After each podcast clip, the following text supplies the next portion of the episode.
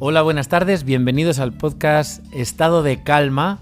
En el segundo día o el primer día, todavía no han pasado 24 horas desde la declaración del estado de alarma por parte del presidente del gobierno de España, Pedro Sánchez. Em,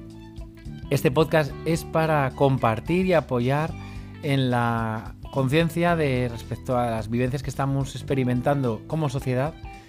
eh, los pensamientos, cómo nos sentimos y sobre todo las decisiones que tomamos. Eh, así que empezamos.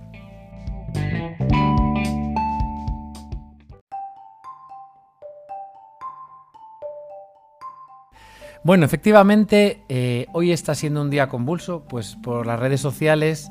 me llegan muchas noticias de que la gente está acudiendo a los centros comerciales con cierto estado de histeria.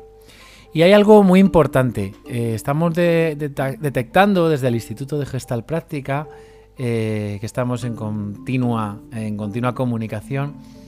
que personas que conocemos, que quizá eh, transmiten la sensación de ser personas calmadas y equilibradas, cuando se está dando esta situación actual en España, en nuestro entorno, también en Valladolid, de cierto aislamiento, de, que nos dicen que igual pueden limitar nuestros movimientos, nuestra circulación, pues lo que estamos detectando es que personas que parecían pues muy equilibradas entran en psicosis y al entrar en esa psicosis eh, dejan de pensar y pues mm, crean, eh, tienen una percepción anormal de la realidad y en base a eso pues están tomando decisiones y acciones pues como eh, utilizar eh, un aislamiento drástico eh, con, personas que no, lo, requieren, o por ejemplo estar en un estado de alarma emocional permanente, de manera que eso les afecta pues de forma muy severa. Yo quiero desde estado de calma eh, invitaros a vosotros y a toda la gente que tenéis cerca a seguir las mm, recomendaciones de,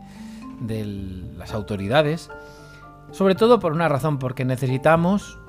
que esta crisis pues evolucione lo mejor y lo más rápido posible y esto va a pasar cuando todos actuemos a la vez. Luego por otra parte también me, me contaba una persona que estar en los supermercados este, chavales acudiendo, tosiendo, haciendo bromas, jugando con un poco pues con la alarma que algunas personas están sufriendo. Claro, para igual para los chavales no es algo peligroso esta enfermedad en términos generales, pero tenemos que entender que todas las personas no estamos en la misma circunstancia. Y resulta un poco indignante que el sufrimiento de los demás los chavales se lo tomen a broma. Yo creo que están demasiado quizás acostumbrados a esa frase de no pasa nada y realmente si pasa, no es un drama, no es algo totalmente destructivo para nuestra sociedad, ni lo va a ser, pero tenemos que estar alerta y no se puede jugar con eso, ¿no? Entonces yo creo que hay una llamada a la responsabilidad de los padres, así, así, si está en su mano, que yo creo que lo está, poner los límites que sean necesarios y hacerles ver a sus hijos que es una circunstancia nueva, diferente y que ellos no pueden actuar como en circunstancias convencionales, eh, como lo harían bromeando con sus amigos a través de las redes sociales, eh, tampoco generando alarmismo o extremismo, pero eh, yo creo que es muy importante que todos los que tenéis hijos en este momento podáis hablar con ellos,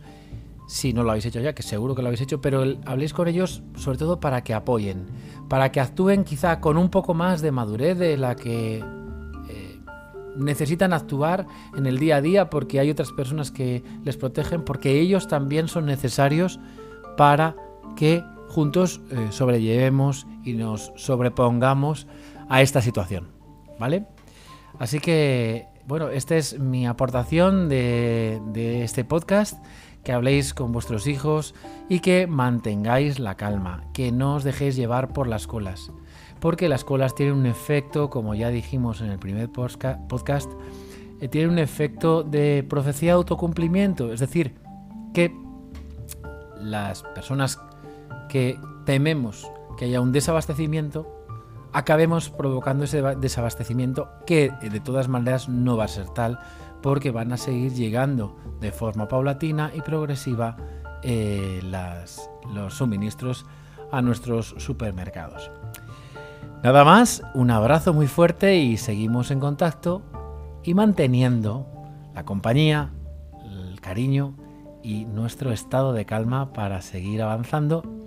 y seguir manteniendo este, esta acción colectiva para superar este momento como sociedad.